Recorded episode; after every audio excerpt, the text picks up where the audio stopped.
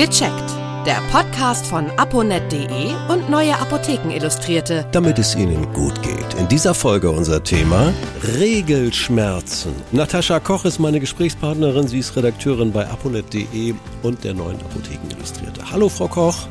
Hallo, Herr Harras. Ja, also ich bin ja als Mann raus bei dem Thema. Wobei, natürlich kenne ich es. Regelschmerzen da beneide ich Sie Frauen nicht drum. Monatlich kommt das.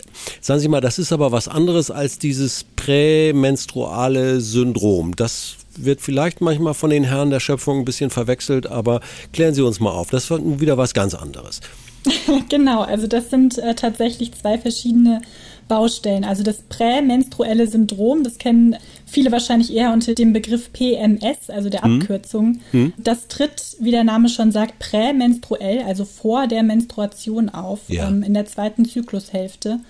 Und der Grund dafür ist, dass in dieser Zeit sich relativ viel tut im Hormonhaushalt. Also da verändert sich einiges. Ja. Und diese Schwankungen, die können zu ganz unterschiedlichen Symptomen führen. Also viele Frauen, die bemerken da zum Beispiel so Stimmungsschwankungen bei sich, ja. fühlen sich zum Beispiel reizbarer oder emotionaler als sonst. Es gibt aber auch körperliche Beschwerden, also Kopfschmerzen zum Beispiel kommen öfter vor ähm, Wassereinlagerungen im Körper, Heißhunger oder Schlafstörungen. Also wirklich eine große Bandbreite an Beschwerden. Das ist auch von Frau zu Frau ganz verschieden. Ja. Aber diese typischen Regelschmerzen, die sind eine andere Baustelle. Ich sage noch mal zu dem Prä-Schmerzen. Es mhm. hilft als Partner wenn man es dann weiß. Manchmal ja, hilft ein genau. Hinweis, mir hilft das immer. Sag ich, ach, oh, ja, weil ne, die Hormone haben und all diese Umstellungen haben ja auch immer einen direkten Einfluss auf all die Dinge, die wir auch emotional so empfinden. Es ist schon erstaunlich. Auch Männer haben ja, ja so leichte Hormonschwankungen.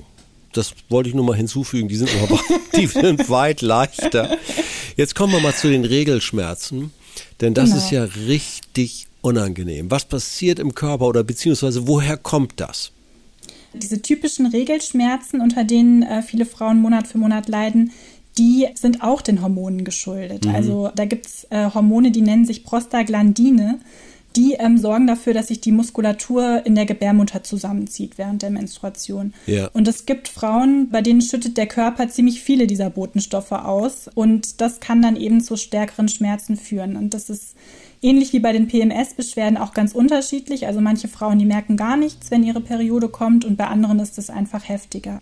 Das kann auch der Fall sein, wenn ich das richtig mitbekommen habe, wenn Frauen die Pille nehmen.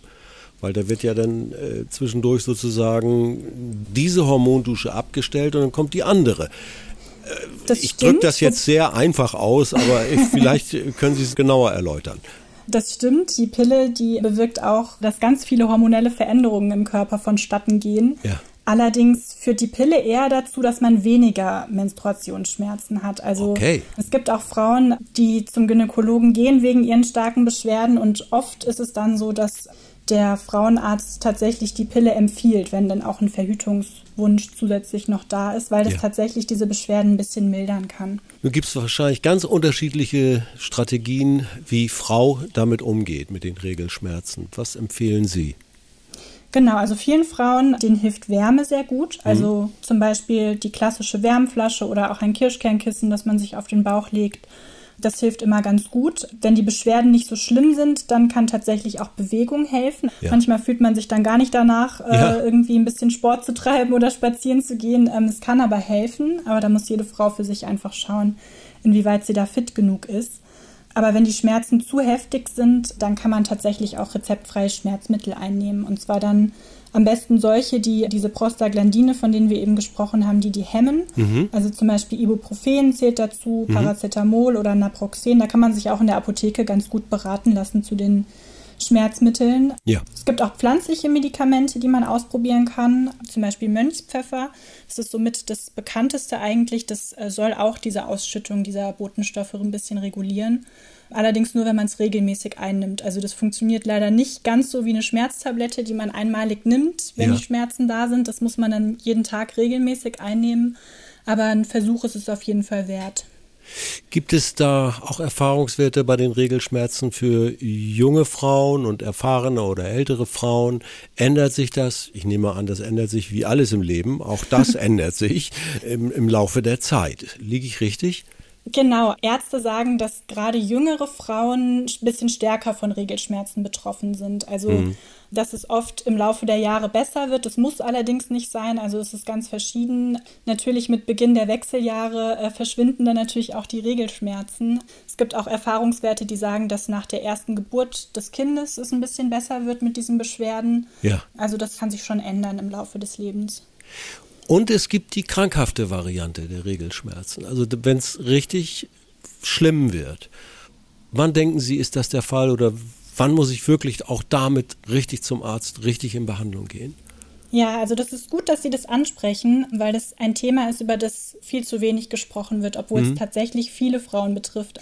Wenn man wirklich jeden Monat aufs Neue sehr, sehr starke Schmerzen hat, die auch mit einer Schmerztablette nicht unbedingt weggehen, ja. dann ist das auf keinen Fall normal. Also dann sollte man zum Gynäkologen gehen und das ansprechen weil ähm, dahinter tatsächlich auch eine Krankheit stecken kann, also zum Beispiel die Endometriose.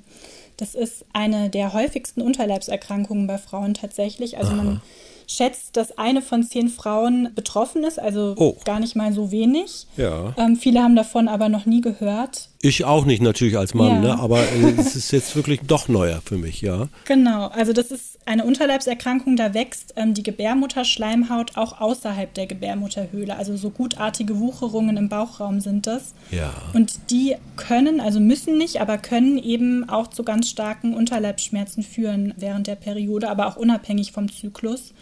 Und ähm, da hilft dann oft auch keine Schmerztablette mehr. Also da leiden dann die betroffenen Frauen bzw. Mädchen wirklich so sehr, dass sie im Zweifel gar nicht zur Arbeit gehen können oder in die Schule. Und da ist das Problem eben auch, dass viele, gerade junge Mädchen, die denken, ihre starken Schmerzen, die wären normal oder bekommen ja. das von ihrem Umfeld vielleicht auch so gespiegelt, dass sie sich nicht so anstellen sollen ja. und äh, sprechen dann im Zweifel gar nicht drüber. Deswegen wäre hier mein Rat an der Stelle auf jeden Fall, wer so starke Beschwerden hat, der sollte das unbedingt ansprechen. Und im Zweifel, wenn man von seinem Arzt nicht ernst genommen wird, das kann auch passieren, dann kann man sich auch direkt an sogenannte Endometriosezentren wenden. Die sind auf die, die Krankheit spezialisiert, genau, ja. die gibt es, die sind spezialisiert genau auf diese Erkrankung und die können dann auch die entsprechenden Untersuchungen zur Diagnostik durchführen. Gut, dass wir das angesprochen haben. Frau Koch, haben wir was vergessen bei dem Thema? Wahrscheinlich tausend Details. Ne? ich würde sagen, das war jetzt ein, ein ganz guter Rundumschlag. Ja, okay, dann bedanke ich mich herzlich. Das war Natascha Koch, sie ist Redakteurin bei abonnet.de und der neuen Apotheken Illustrierte. Bis zum nächsten Mal. Tschüss, danke. Tschüss, Haras.